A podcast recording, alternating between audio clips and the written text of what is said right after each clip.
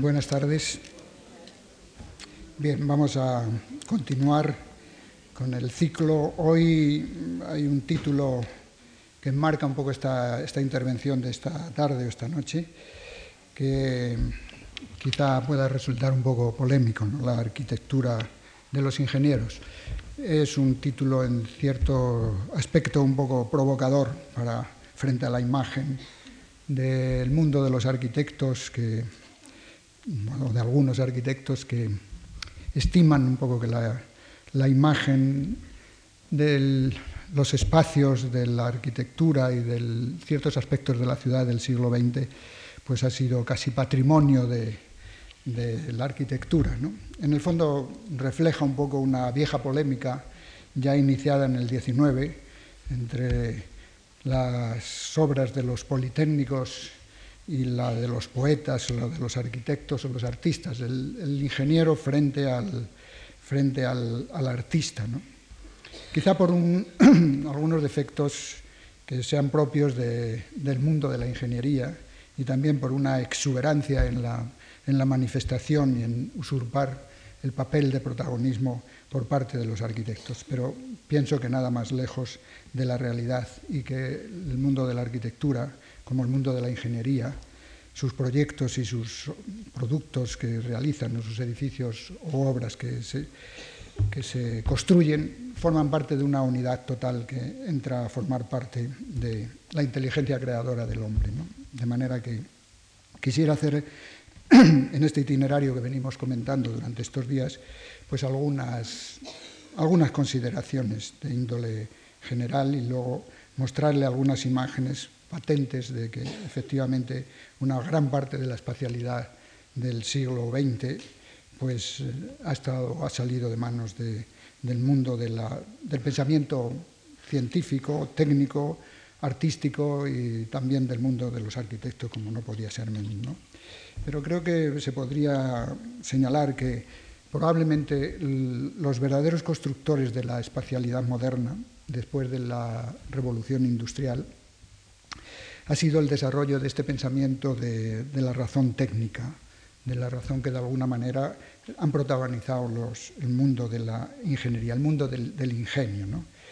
Aunque haya arquitectos que forman parte de este, de este mundo, pero que nada tiene que ver con el hecho de, los hechos gremiales de que se llamen arquitectos o ingenieros. Es el mundo de las ideas y el mundo de, lo construido lo, que importa. Eh, tanto estas construcciones se han hecho en la ciudad como en el paisaje de, nuestro entorno. Nada más hay que salir a los alrededores de las grandes ciudades o de las pequeñas ciudades y ver que hay un, mundo nuevo, una, naturaleza nueva de, matriz y de raíz técnica o tecnológica. ¿no? Son las imágenes que configuran el paisaje del mundo, del mundo moderno. Del mundo moderno. En el fondo, retrotrae esto al binomio técnica y naturaleza que ya desde la, época de la creación, en, el principio, incluso en el mito, la, la ciudad de Enoch, que construye Caín huyendo un poco de la culpa de haber matado a su hermano Abel, monta una nueva ciudad con el nombre de Enoch. Desde entonces ya en el mito aparece esta relación entre técnica y naturaleza, entre artificio y naturaleza, entre construcción del mundo de la transformación que la inteligencia humana tiene y la primer naturaleza en la cual nacemos y nos desarrollamos. Es indudable que subyace en, todo este postulado entre técnica y naturaleza pues, la estética de una inteligencia técnica, que, que rompe con las imágenes del pasado de una manera elocuente. ¿no? Eh, ¿Cuáles serían algunas de las características de esta, de esta estética de la inteligencia técnica? Pues, en primer lugar, la conquista de la diafanidad espacial, el dejar abiertos los grandes espacios, el conquistar las grandes, las grandes dimensiones. ¿no? La incorporación de la transparencia quizá sea una de las características más eh, fundamentales de la, de la modernidad. La, conquista o la incorporación de la transparencia eh, que, bueno, que se constituye o que se construye a través de la levedad del muro. En realidad, hoy los edificios que, vemos y que construimos prácticamente son casi traslados de aquella esencia gótica del gran ventanal que recubre esas estructuras eh, interiores de los grandes edificios modernos envueltos en estas transparencias. La transparencia creo que como incorporación de, la, modernidad. La sustitución, en otro aspecto ya quizá más técnico, del, soporte de los pilares por la membrana ligera que ha permitido pues, el organizar estos espacios, por ejemplo, como el que estamos hoy aquí en, un ejemplo muy, muy mínimo. ¿no? y, por último también la conquista de la luz, la luz en el sentido del, tanto de la transparencia como el de poder lograr grandes dimensiones técnicas,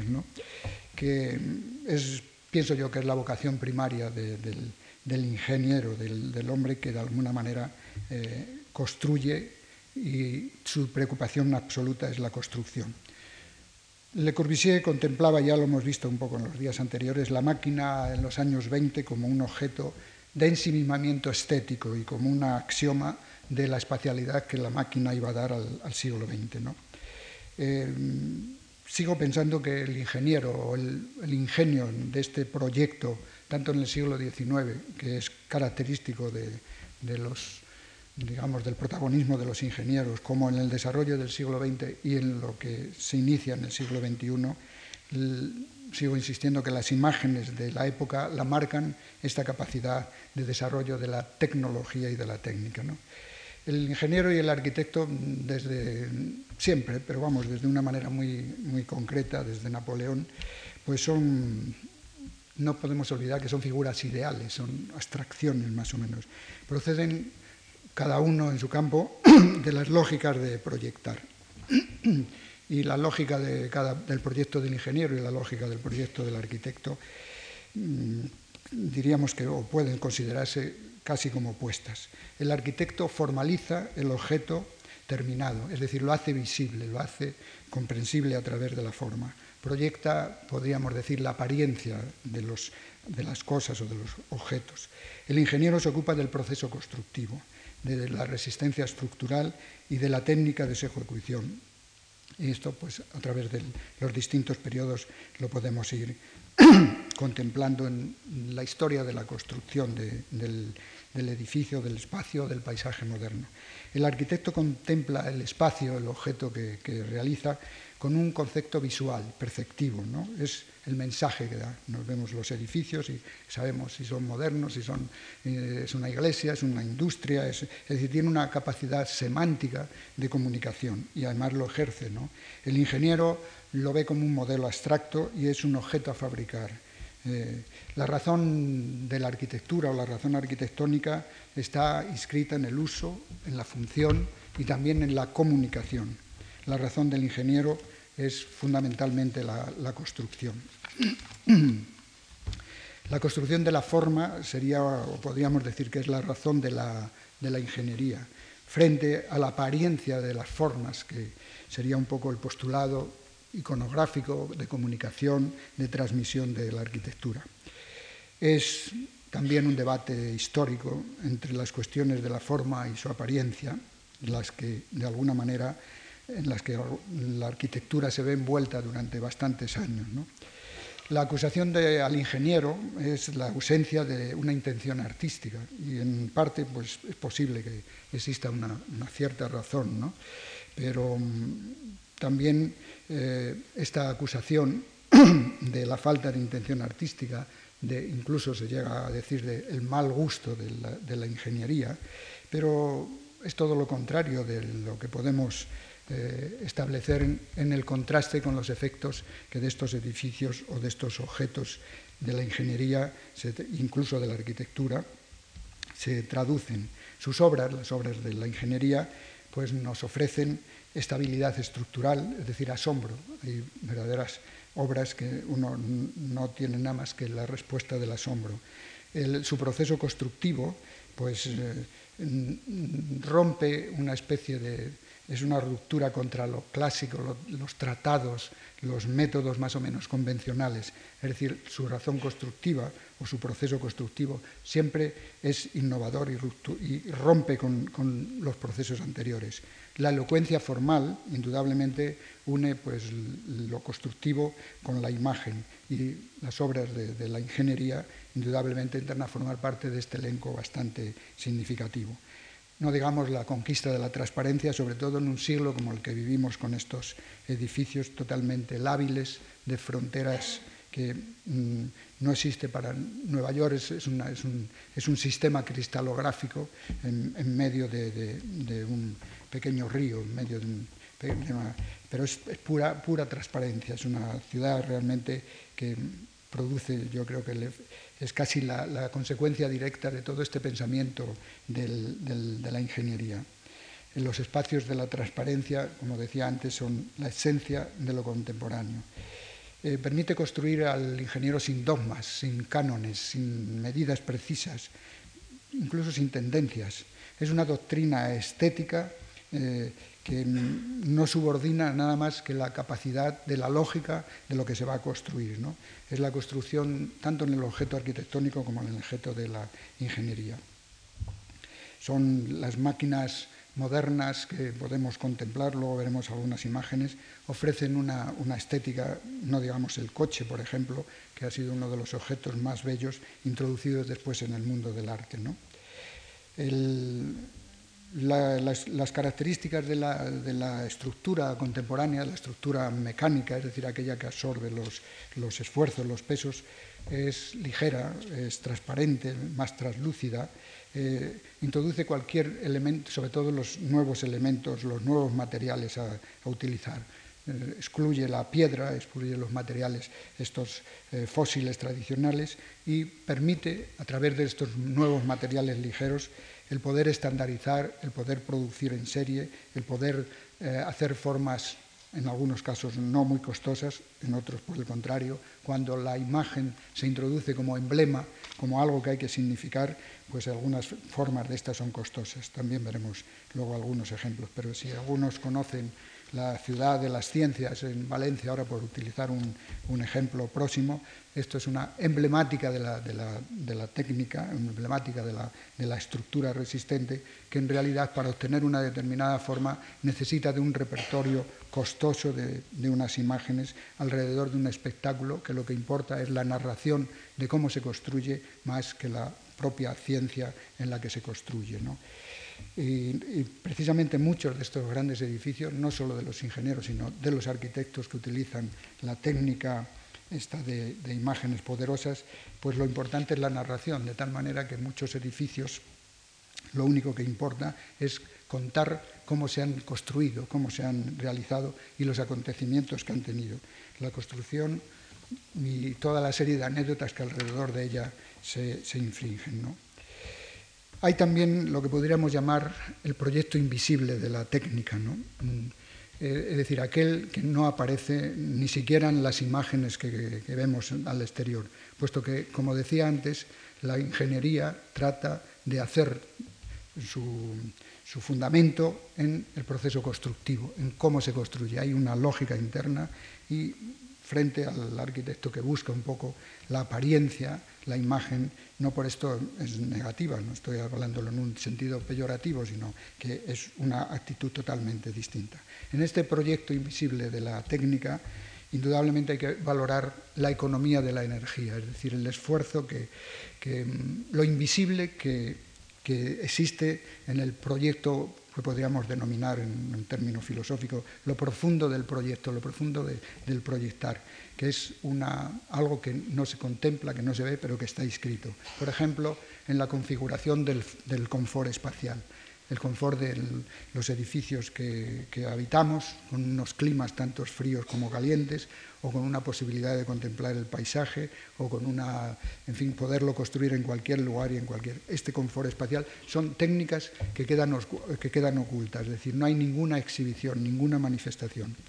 El proyecto entendido el proyecto este de la visión del, ingeniero, de la construcción del ingeniero, que insisto, no tiene por qué ser con el título de ingeniero, pero este proyecto entendido desde la razón instrumental moderna eh, se comprende como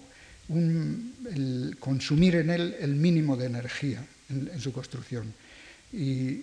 para la fabricación la posibilidad de estandarizarlo a unos niveles verdaderamente rápidos, con un tiempo muy corto y organizar un poco todo el proceso de que el espacio se pueda construir o el objeto, un salto de agua, un dique o una, o una central de energía. Son lo que pudiéramos llamar los saberes ocultos de una construcción, de una nueva construcción tecnocientífica que nos permite el poder mm, estar en un lugar con un confort técnico, con un confort eh, un confort acústico, por ejemplo, fundamental en la sociedad del ruido que vivimos, con un confort de, soleamiento, con un confort de habitabilidad. Nada de esto se nos hace patente como signos y formas, por ejemplo, la entrada a un edificio pues, con unas columnas o un capitel encima, etcétera, etcétera. Este, de estos repertorios que a veces la arquitectura tiene que hacer eco para señalar, por ejemplo, un estatus social. Este sentimiento del confort entra en unos apartados más complejos que, como decía antes, son la resistencia de los materiales. Cómo lograr estos grandes espacios, estos grandes lugares que lo único que percibimos es esta imagen de confort. Naturaleza y artificio en la cultura de nuestro tiempo eh, generan esta tensión dialéctica un, nuevo, un nuevo, paisaje. Es, es el paisaje de, de, las grandes, por ejemplo, las redes de comunicación, todo lo que significa estas grandes autopistas, la, contención de las aguas, la transformación de los, de los grandes centros industriales, etc. Es un paisaje totalmente fuera de lo habitual y que entra en contacto o en deterioro con la primer, primer naturaleza. La conquista hoy día sobre la naturaleza, el hombre parece que ya puede hacerla en todas sus dimensiones. ¿no? Eh, es, evidente que no hay casi ningún rincón donde no pueda introducir esta obra, como veíamos el otro día, de esa imagen un poco metafórica de la casa de Le Corbusier asentada sobre la pequeña pradera ha aparecido una nueva geografía técnica. Esto es más que evidente, es una, que es una geografía técnica complementaria o destructora de la primera primer naturaleza. Por lo tanto, estamos ante una situación bastante más importante que un debate entre eh, escuelas de la estética o actitudes más o menos de, de concepción prioritaria de si el arte es más próximo, está más próximo a la arquitectura o está muy alejado de la, de la técnica. Creo que precisamente esta geografía técnica complementaria que construye el nuevo universo de, nuestro, de nuestra época entra en una necesidad de unir esta actividad de la inteligencia del proyecto, del proyecto creador, ¿no? para hacer, por un lado, que la naturaleza mm, de alguna manera eh, no sufra, es decir, generar un estatus, un statu quo entre naturaleza y objeto que nosotros eh, construimos. Y que esto mm, es muy, evidente en la nueva condición metropolitana. La nueva condición metropolitana requiere de un proyecto, a mi juicio, integrador, que, que vaya un poco más allá de los simulacros anteriores, de los simulacros en que algunas veces se manifiesta la propia ingeniería, con algunas obras fuera de lugar, y no digamos la, arquitectura. Quisiera, antes de pasar a ver algunas imágenes, hacer algunas consideraciones desde el punto de vista, desde la mirada un poco de los objetos, que en el campo del diseño de los objetos es quizá lo que se ha estudiado más o va más, más allá de esta mirada un poco constreñida que generalmente tiene el arquitecto y en algunos casos también el ingeniero, al entender esta, por un lado una disociación, yo hago la imagen, la forma, yo, lo, construyo, pero no hay una, realidad que nos pueda, o que los pueda, o al menos, por lo menos no hay una, fórmula para este proyecto integrador, puesto que de hecho hay una, disociación. Estimo que como consecuencia de la disociación, por un lado, del sujeto y del objeto, es decir, el la persona ha sido disociada del entorno y entra a formar parte, y lo hemos visto también en algunos comentarios de los principios del movimiento moderno. Le Corbusier utilizaba a la persona como un objeto más de, esta máquina Cito a Le Corbusier porque es quizá la figura más sobresaliente, pero es, una, idea que estaba latente en, la época. ¿no? Esta disociación de la persona y entrar a formar parte como un elemento más de toda la abstracción que significaba toda la revolución, de, la revolución industrial. Pero al lado de esto, o como consecuencia de esto, se planteaba una disociación todavía mucho más radical, que el objeto que de alguna manera la casa, cualquiera de los objetos que nos rodean a nuestro alrededor, tenía o estaba concebido con un valor de uso, se transforma o se destruye o integra o se introduce un concepto nuevo, que es el valor de cambio. De manera que se establecería una tensión dialéctica entre el valor de uso de un objeto y el valor de cambio que se le, asigna. Esto provoca una serie de, de derivas, una una actitud evolutiva de los objetos, algunos mantienen su radical de, usos y son objetos que nos sirven para nuestro uso,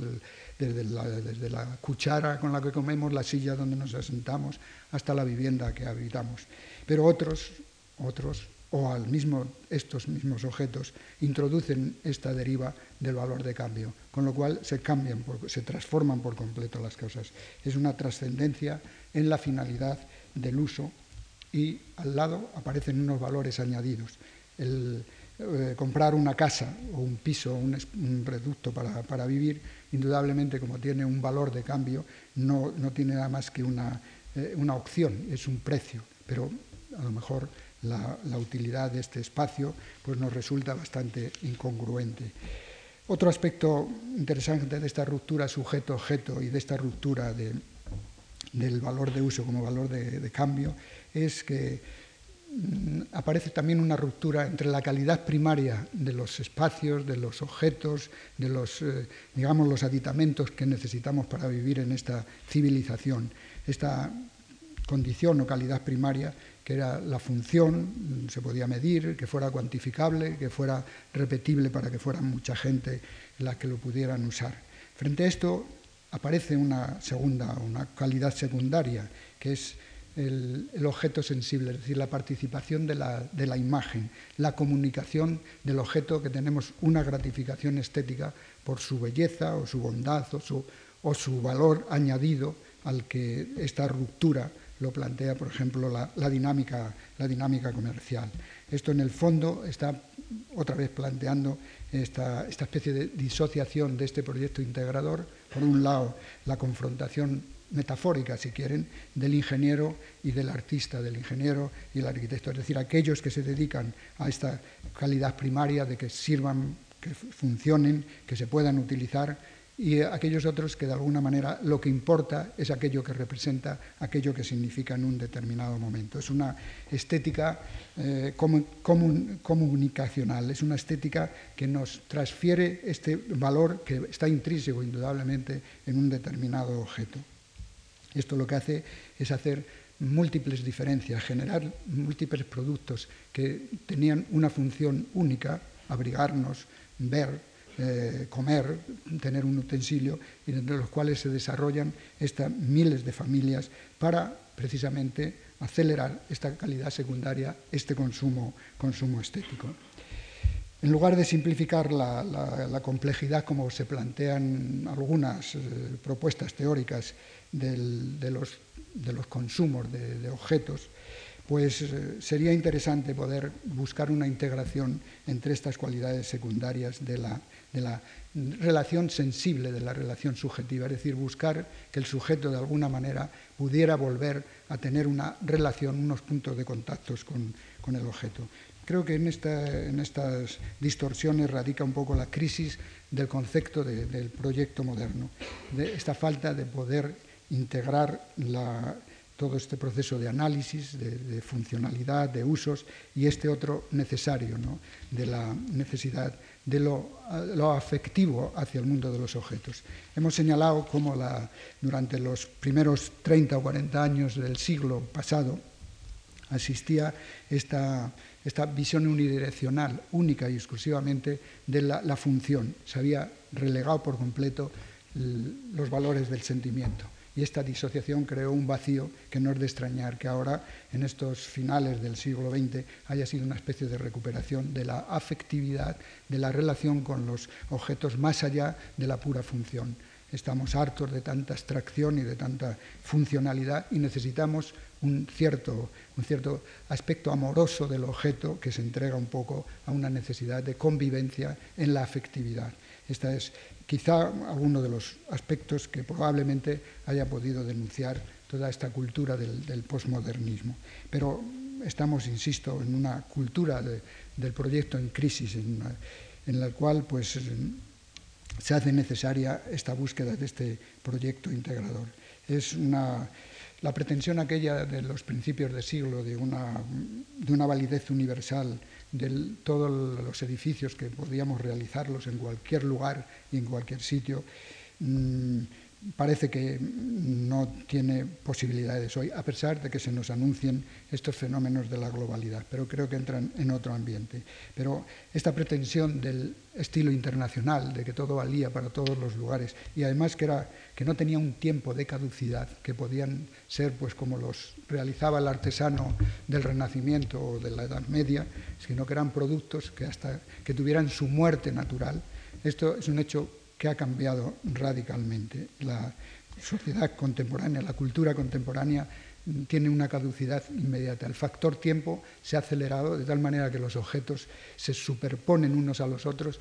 primero por esta capacidad de valor de cambio, es decir, por esta comercialización. Usar y tirar es un eslogan que define precisamente todo este principio casi filosófico de la sociedad del consumo. ¿no?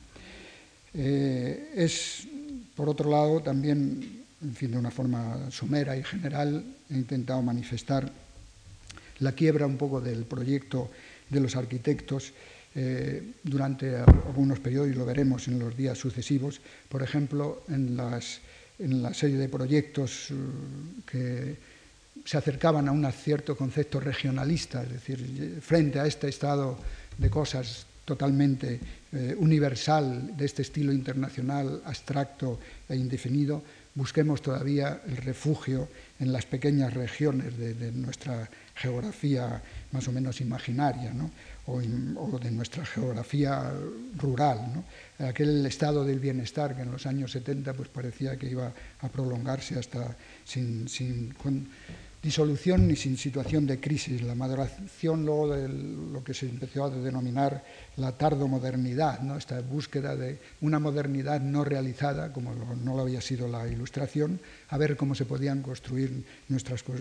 nuestros edificios y nuestras ciudades, teniendo en cuenta el contexto donde las realizábamos. O aquellas propuestas de las arquitecturas sociales nórdicas, que planteaban una arquitectura social enlazando con la valencia fundamental, a mi juicio, que iba inscrita en el movimiento moderno como era la nueva ética que de alguna manera pronunciaría y, daría como resultado una nueva estética. Aparecieron después en los 75 y en los 80 aquellas imágenes de unas grandes tecnologías de los metabolistas eh, japoneses y de los eh, más o menos neoindustrialistas eh, ingleses que utilizaban la máquina única y exclusivamente casi la propuesta de la ingeniería como forma de habitar. Eh, pasaron después todos los episodios que de alguna manera iniciaban la, la posmodernidad, este nuevo refugio en el sentimiento como una necesidad de la quiebra, por un lado, de una cultura que no, no, llegaba a construir el proyecto y habían abandonado también quizá una renuncia importante, era la renuncia de la cuestión social, de la búsqueda de dar cobijo a las tres cuartas partes de una humanidad que estaba implícito en este primer, primeros presupuestos del movimiento moderno. Esto en los 60, en, desde los 50 hasta los 70, incluidos los 80, prácticamente desaparece y hay una búsqueda solamente de la fruición, del goce de la estética por la estética, del arte por el arte, del espacio por, por la espacialidad gratuita. Esta función y, y, la funcionalidad y la emergencia social que requerían las ciudades para dar a sus habitantes una vivienda digna prácticamente desaparece. Eran unos intereses parciales de crisis más o menos ambientales y el arquitecto como y algunas el ingeniero estaba un poco más alejado porque indudablemente la obra pública de alguna manera tiene menos eh, concomitancias con estas necesidades de la, intimidad cotidiana de la vivienda. Este proyecto universal que de alguna manera enunciaba la, Bauhaus, que de alguna manera predicaba Le Corbusier y todos los que seguían estas, estas mm, doctrinas, quedaba reducida a unas demandas del mercado. El diseñador, el ingeniero, el arquitecto,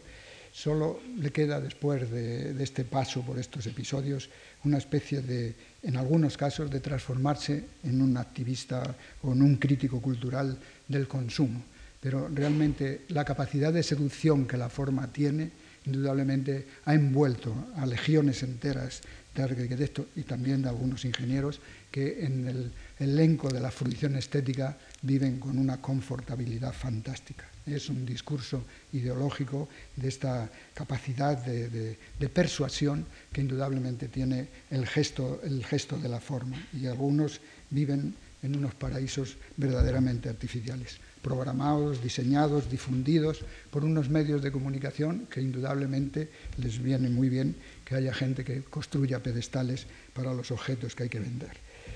Son proyectos orientados hacia el paradigma de usar y tirar. Observen la, temporalidad tan limitada que tienen algunos de estos, de estos objetos y de, estos de estas arquitecturas y de estos espacios. Si observamos, algunos a lo mejor recuerdan aquellas imágenes de los años 80 de estos arquitectos de un cierto monumentarismo estéril, de construcciones de grandes columnatas.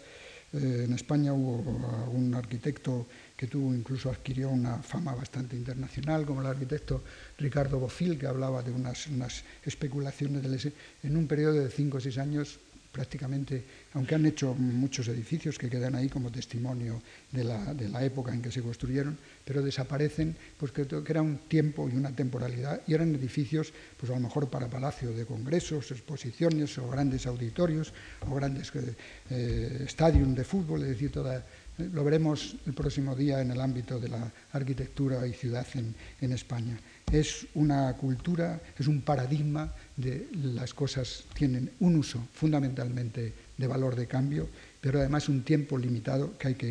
que, cumplir, puesto que vienen otras familias de objetos, de espacios, de formas, y la ciudad indudablemente no duerme. El proyecto como discurso crítico-cultural no opera mucho en una sociedad tan controlada,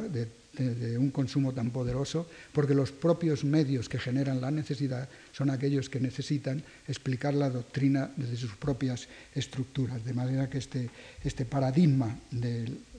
usar y tirar apenas tiene crítica, al contrario, se ha creado una necesidad, una especie de metamercancía, un anhelo que está más allá del uso y del valor que el determinado objeto tiene y en, un sentido completamente abierto rompe esta necesidad y casi es una actitud teológica, es decir, es una, una necesidad que está más allá del propio valor de uso de la mercancía o del objeto. Y entonces se transforma en una metamercancía, en algo que hay que anhelar y cuanto más nos podrá eh, organizar nuestra paz interior, nuestra paz in, in, interior es un salto de escala indudablemente bastante significativo. Como mm, los comentarios destilan una cierta amargura crítica, eh, también es, es interesante, a mi juicio, el poder valorar algunas vías o algunos caminos que están dentro un poco del pensamiento más mmm, dentro de este discurso ideológico, de esta, esta crítica cultural que recogen en distintos campos, tanto desde el diseño de objetos como en ciertos aspectos muy limitados de la arquitectura. La arquitectura, insisto, el proyecto de la arquitectura está muy complaciente con lo que hace y está encantado de poder seguir siendo el arquitecto artista, entre, entre comillas. ¿no? Parece que se hace necesaria una tendencia a subjetivar, es decir, a introducir el sujeto que usan los determinados objetos y los determinados espacios y, nuestras propias ciudades. Es decir, superar un poco el ultrafuncionalismo que va inherente a toda la cosa que, sirve para un, un, determinado uso. y postular, postular al menos una cualidad en este nuevo proyecto, en esta tendencia más que un nuevo proyecto, de una especie de establecer una condición, un cierto cuidado, cuidado por las cosas, en el sentido más filosófico de la palabra cuidado. También establecer un, valor del disfrute, del consumo, pero plantearlo en unos términos y entablar unas relaciones no destructivas con lo existente, puesto que es verdad y que la empresa moderna y toda la mecánica de la economía contemporánea indudablemente no va a cambiar por el momento a través de una actitud crítica. Establecer ¿no? la política es la verdad que la polis en la ciudad contemporánea, en la metrópoli contemporánea, ha sido expulsada de forma radical y quedan vestigios de algo que en su tiempo fue ejercicio de la política. Es una necesidad a recuperar en él.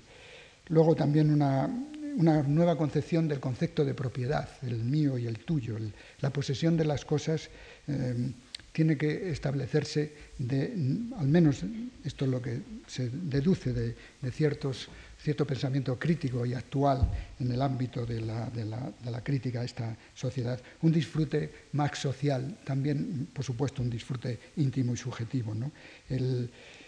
establecer pues, una especie de, paradigma del mínimo esfuerzo productivo y, y, una máxima calidad en la atención al disfrute de estos, de estos, de estos productos, de estos objetos, de, estas, de estos espacios. Es decir, en el fondo estamos entrando, enunciando, y el término quizá haya que pronunciarlo con cierto sigilo, a una ecología de lo artificial. No podemos negar este segundo mundo de la naturaleza, producto de esta razón técnica, de este mundo que proviene un poco del proyecto del ingenio, ¿no? en el sentido más terminológico de la palabra, esta ecología de, lo artificial. Y buscar una sociedad, eh, vamos, una, una, relación ambiental más en el origen de lo que la sociedad, de lo que es la sociedad y que esté en relación con esta naturaleza artificial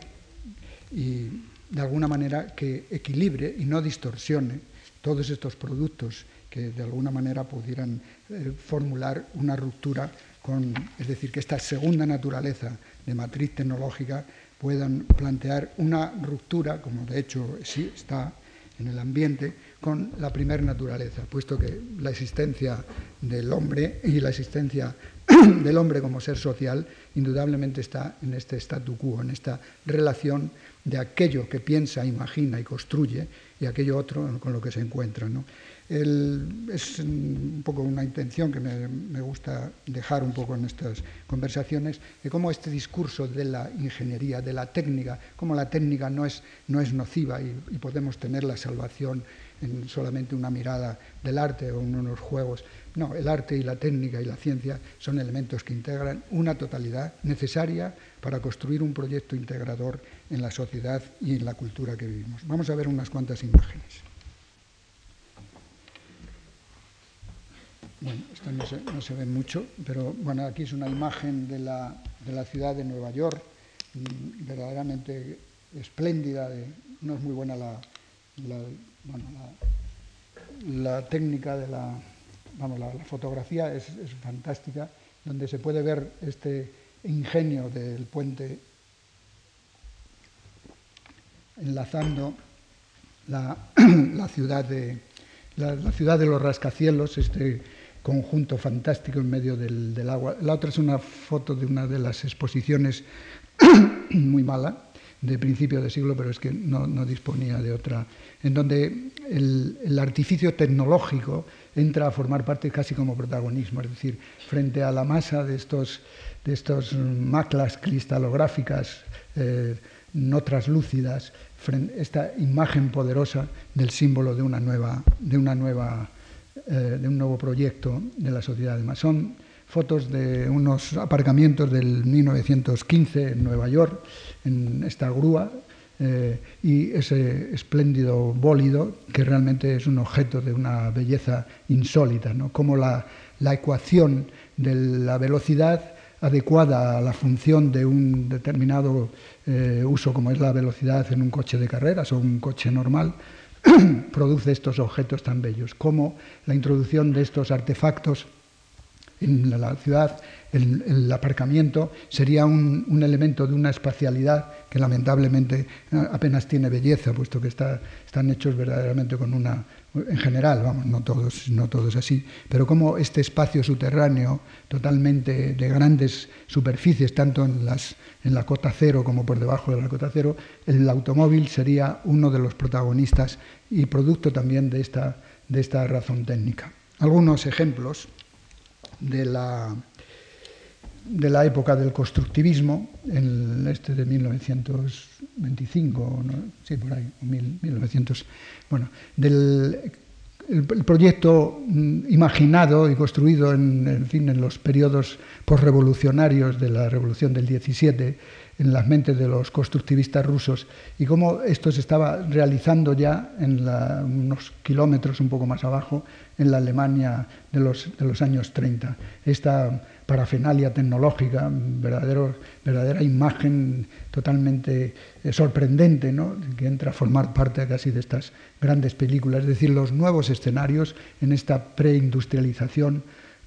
con estos, estas grandes chimeneas, en fin, un mundo totalmente nuevo, inédito, que surgía con este esplendor y esta fuerza.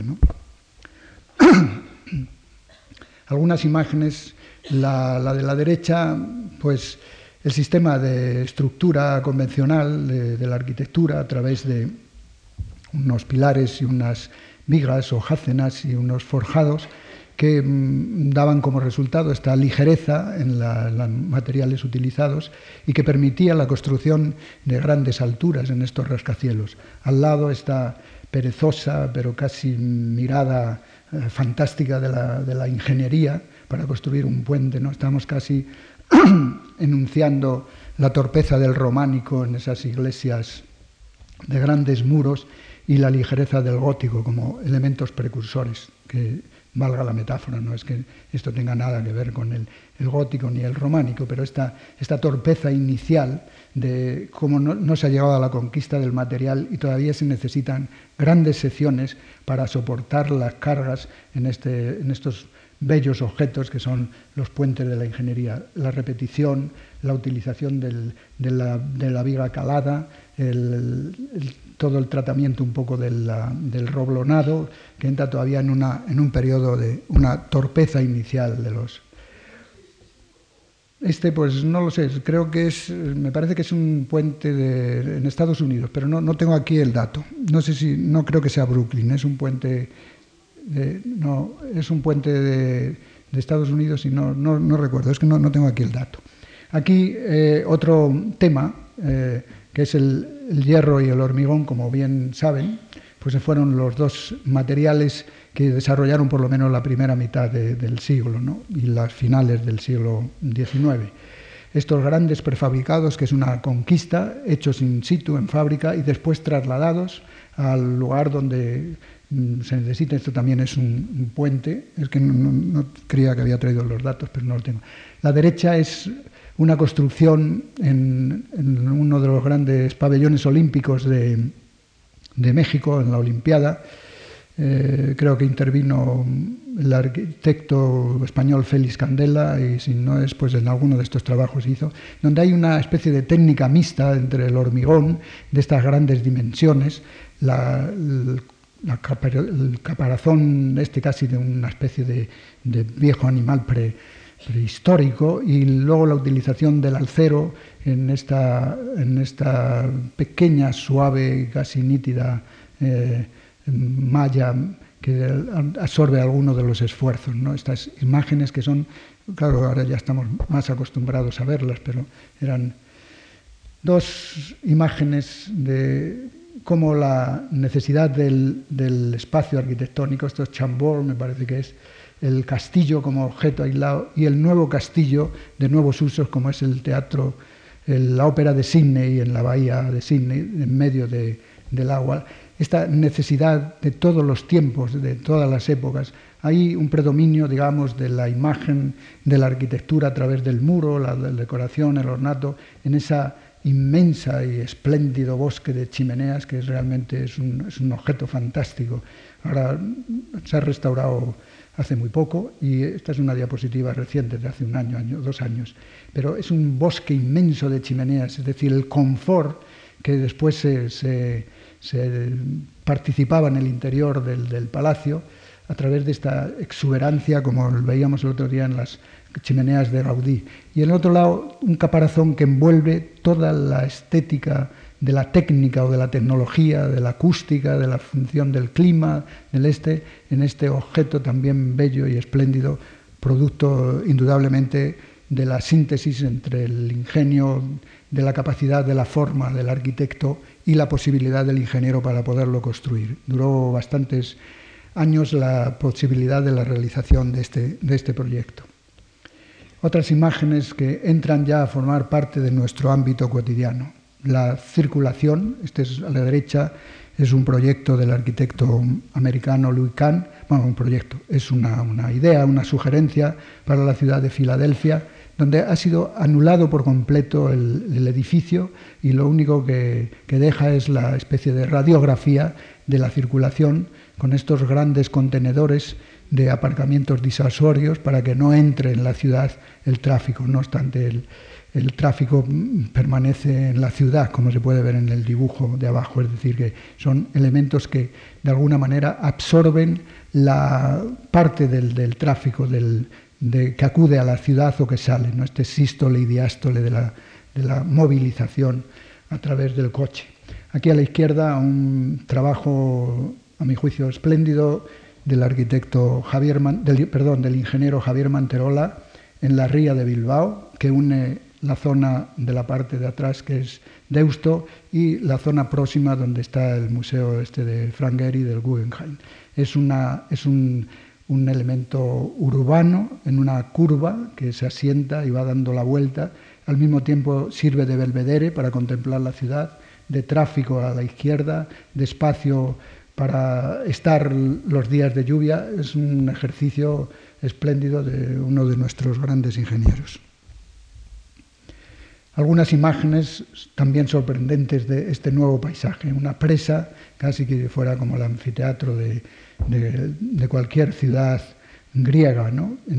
para sostener las aguas en medio de este paisaje verdaderamente formidable, de las rocas que entran en un basamento blando, líquido, que refleja una especie de simetrías y delante de él esta escultura producto del ingenio y además transformador de, de energía. O la construcción de, esta, de, una, de estas cúpulas, no recuerdo dónde, no sé si es en Berlín o en algún sitio de estas recientes, que es en el proceso del periodo de montaje, donde puede entrar en competencia con cualquier cuadro cinético del, del periodo de las vanguardias, unos ejercicios de una belleza verdaderamente sorprendente. ¿no? Dos imágenes también de carácter un poco analógico, ¿no? Versalles, un paisaje artificial dentro del artificio de la primera naturaleza, y este que ya les comenté, creo que en otra ocasión, este paisaje de, de, de Múnich, de la, la, Olimpiada y de las rutas perimetrales eh, de llegada a la, ciudad. Dos, dos elementos perfectamente sincronizados, uno a través de la de la ingeniería o de la arquitectura del verde y de las fuentes monumentales, creando la ciudad ideal al lado de la ciudad real, que era París, esta ciudad de, de, Versalles, y esto, la ciudad, pues para los nuevos usos modernos, como es el deporte, y este trazado de, vías, de, zonas cubiertas, de piscinas, de estadios, etcétera, que reflejan con bastante verosimilitud esta necesidad de, utilizar de equilibrar la primer naturaleza con la segunda. Dos ejemplos de esta belleza de la forma de la ingeniería como función estricta. A la derecha es el puente de Portugalete en Bilbao, el transbordador de eh, Alberto del Palacio, el arquitecto que construyó la estación de, de, de Atocha en Madrid y un arquitecto bastante importante, significativo, pero, en fin, tapado un poco por la quizá por esta actitud de, la imagen, de que el arquitecto debe de revelar otro tipo de imágenes. ¿no? Es un, bello, espléndido ejercicio de saltar de una ría, de una parte de la ría a la otra, en este con un dintel arriba, eh, estéreo, del que se cuelga un, un transbordador, y este otro que hemos visto en el principio de la ría de Bilbao, que les enseñaba antes, de una especie de belvedere, es decir, la técnica ha permitido saltar una parte de la ría y generar un, mirador, y aquí este elemento tan ligero y diáfano, construido por los hermanos Arnodín, y que se les asigna la, autoría, pero es de Alberto del Palacio, o este elemento de un radar verdaderamente espectacular, al juzgar por la escala que tenemos ahí, en un objeto única y exclusivamente destinado o al mundo de las comunicaciones o a la percepción de las, de las comunicaciones y los ejemplos bastante significativos. Voy a terminar ahora unas, unas cuantas diapositivas. Eh, mm, quisiera un poco leerles una, una, cita de María Zambrano, que me parece muy singular a este respecto. ¿no? La vida, dice Zambrano, se busca en el presente, se despierta sucesivamente para buscar presentes, donde encontrarse y producir una forma. Frente a ella, la materia es como el pasado. Le traigo dos imágenes, una del, Castro de Coaña, no se ve muy bien, lamento, es que son ya diapositivas que, que van perdiendo con el tiempo, y esta otra imagen de, de Múnich, es decir, cómo la búsqueda de presentes está la forma y el círculo, que es estos pequeños núcleos de, las cabañas prehistóricas, ¿no? y que entran en una similitud tanto con la diferencia del paisaje, pero en esto que serán siglos y siglos posteriores, a través cómo el hombre no puede abandonar el mundo de la forma y la capacidad del ingenio, aquí sintetizada desde estas nuevas técnicas, ¿no? este, este, encontrar, este buscar siempre presentes en los que está el proyecto vinculado y además donde encontrarse y producir lugares para, habitar. Eh, la forma frente a este, este concepto del, del, tiempo ¿no? es la materia es como el pasado, es una cosa completamente alejada ya de, nuestra temporalidad. Prácticamente aquí ya la materia, no sabemos, ni, es una materia transparente de membranas, unas tecnologías un poco en punta para la época de los años 70, pero está ligada al, al tiempo. ¿no? La construcción de la forma es razón, como decía antes, de la ingeniería. La apariencia de la forma es postulado semántico de la arquitectura. Aquí el arquitecto Pei eh, logró intuir la cierta megalomanía del presidente Mitterrand, que realmente parece que querría hacer una segunda conquista de Egipto, como en la época de Napoleón. Y es curioso porque es una imagen que, por los datos que tengo, parece que fue sugerida por el propio Mitterrand la habilidad de Pei pues, en transformar esta transparencia y meterla en este espléndido espacio del Louvre, eh, que no es nada más que la cubrición de un vestíbulo de donde se reparten a las distintas, las distintas naves del, este. Pero como esta construcción de la forma, que también representaba, en fin, al, al faraón, el, la sepultura, es la razón de la, cómo construirla, que es un ejercicio verdaderamente sorprendente, y la apariencia de la forma, este postulado de imagen semántico de la arquitectura. Dos mm, ejemplos aquí de, bueno, de, esta, de esta, digamos, eh, ruptura del, del, espacio a través de la, de la, de la técnica o de la tecnología, en la Atocha, en la parte de la derecha, y este es el interior, me parece que es el interior, sí, es el interior de Atocha, transformado en una especie de pequeño centro comercial o de hall de, un transbordador, y a la derecha este, esta autopista urbana que invadía la, zona de la ciudad, la zona sur de Madrid, verdaderamente con como una herida sangrante, para poder dar solución al tráfico en uno de estos, de estos supuestos, pero realmente eh, la tecnología tiene múltiples capacidades. Una de ellas es la destrucción. Luego la, la, otra solución que se ha dado ha sido meterle un túnel por debajo, que tampoco tampoco resuelve el problema, porque quizá el problema está en unos parámetros mucho más complejos que los de poner una banda por encima o por debajo para el tráfico. Y aquí a la izquierda, este espacio también de Alberto del Palacio, utilizado para un nuevo uso.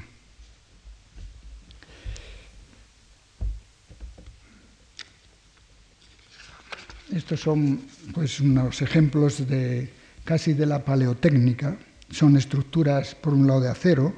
y otras de hormigón armado, eh, que, bueno, pues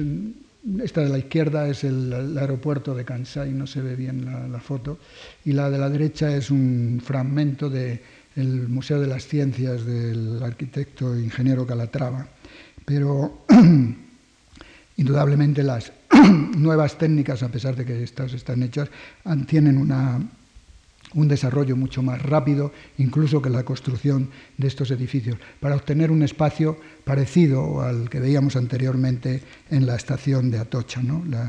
las nuevas innovaciones, la técnica aeroespacial o la bioenergética, las técnicas que se utilizan en la construcción de los nuevos armamentos y tal, desarrollan unos, unos procesos verdaderamente fantásticos y algunos de estos arquitectos, por ejemplo Jean Nouvel, que es el arquitecto que va a realizar la ampliación del Reina Sofía, pues utiliza los grupos de la ingeniería de,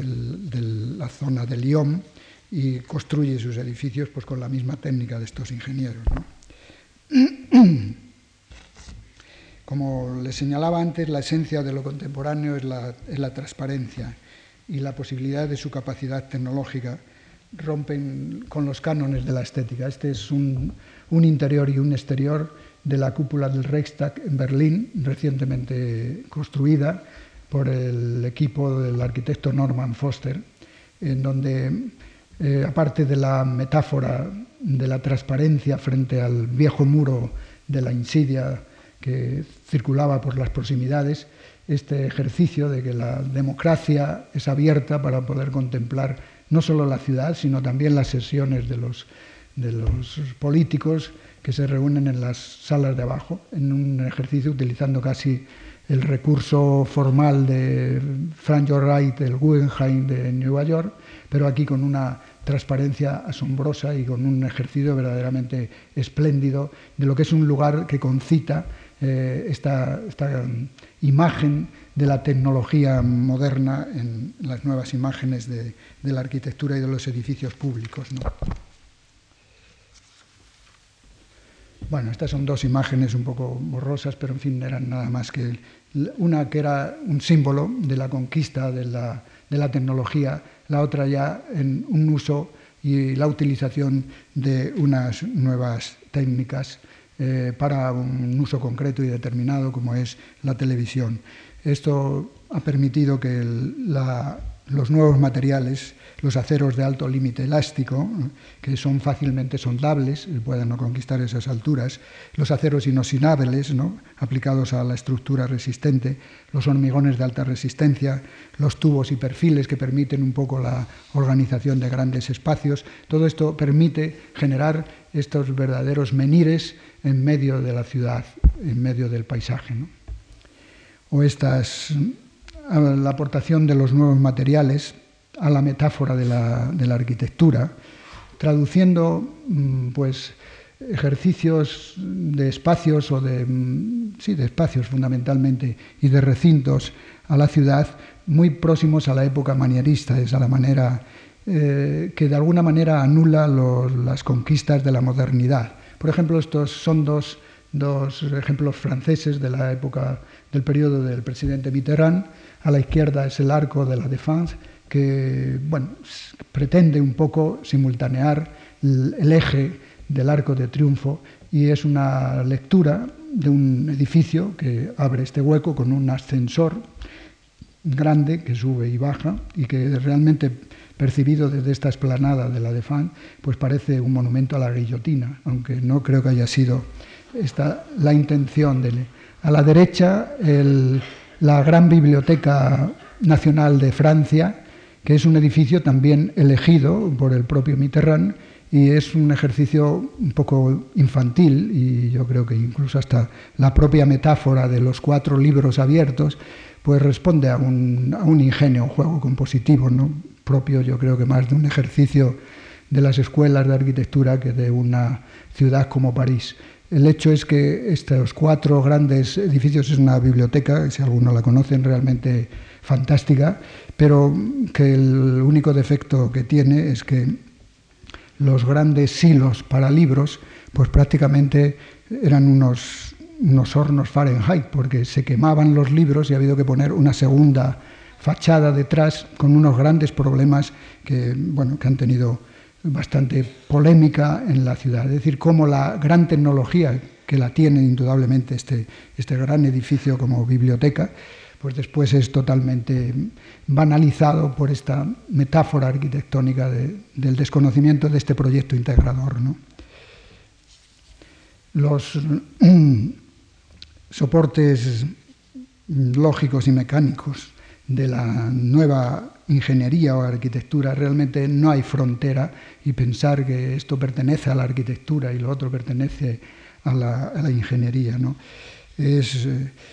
es una, especie de tecnología combinada eh, con un campo metodológico que permiten los nuevos, los nuevos instrumentos, como son los ordenadores, el ordenar secciones y continuidad de espacios que antes eran impensables con el mecanismo de una geometría euclidiana que tenía la obra acabada, es decir, se intuía desde el principio aquello que iba a salir. Esto son esta especie de, de ala de mariposa en el interior de la cúpula del Reichstag en el Berlín Mm, que una especie de, de brisoleil, pero que genera una lectura donde el cuadro, la plástica, la, transparencia, está, mm, según la luz que tiene el día, está ordenando un, objeto que realmente no, tiene nada más que la función de objeto insólito a través de los nuevos materiales. O estos eh, grandes edificios también de la Alexanderplatz, que el edificio en sí no tiene ninguna, ninguna novedad y solamente es una membrana que casi como una catedral gótica recubre con estos grandes ventanales y después con algún alarde técnico de una tecnología probablemente que no necesita, cuelgan unos eh, espacios interiores solamente para producir el gran asombro del, del señor que va a visitar los, los grandes comercios. ¿no? dos tecnologías de puro artificio, esta de las ciencias de, Valencia, donde se puede observar que estos elementos de hormigón son elementos eh, totalmente producto de mm, unos cofres que se hacen en una fábrica, después se llevan y se introducen, arriba todavía está en la fase de ejecución, se invierte el hormigón y parece un hormigón eh, eh, totalmente vertido in situ, es decir, es todo un, artefacto verdaderamente costoso y complejo para buscar unos efectos que efectivamente se logran, ¿no? efectos de innovación aparente y de simulación bastante trascendente. Y a la derecha un juego ya de exhibicionismo de una estructura aparentemente resistente para sostener un muro cristal que es totalmente diáfano y, y escasa, escasa de, escasa temperatura, de, escaso peso. ¿no? Son lo que podríamos llamar los, los, decorados de la derrota de la razón. ¿no? Estos otros dos ejemplos que entran a formar parte de, uno es el interior, esta especie de calidoscopio de la, del interior de del Reichstag, alrededor esta hélice que se va contemplando y que va cambiando, es una especie de, de mirada entre el la persona que visita esto y el, y el objeto, ¿no? y se ve reflejado, al mismo tiempo se contempla, en fin, es un efecto bastante sugerente. O esta torre del arquitecto japonés Arata Isosaki, realizada en la ciudad de Mito, para conmemorar los 100, el 100 vamos, los 100 años de, la, de la, fundación de esta ciudad. Y es una torre de 100 metros de altura que reproduce como muchos aspectos de la cultura de la imagen japonesa, algunos de los ejercicios de los constructivistas y de los, eh, de los plásticos de, los, de la vanguardia. ¿no? Eran, es una torre que interiormente lleva dos o tres dos ascensores y de cada uno de estos orificios, de esos ojos de buey, se puede contemplar la ciudad a distintas horas y en distintos lugares. Termino con la cita de Zambrano. La vida se busca en el presente, se deposita sucesivamente para buscar presentes donde encontrarse y también para producir una forma.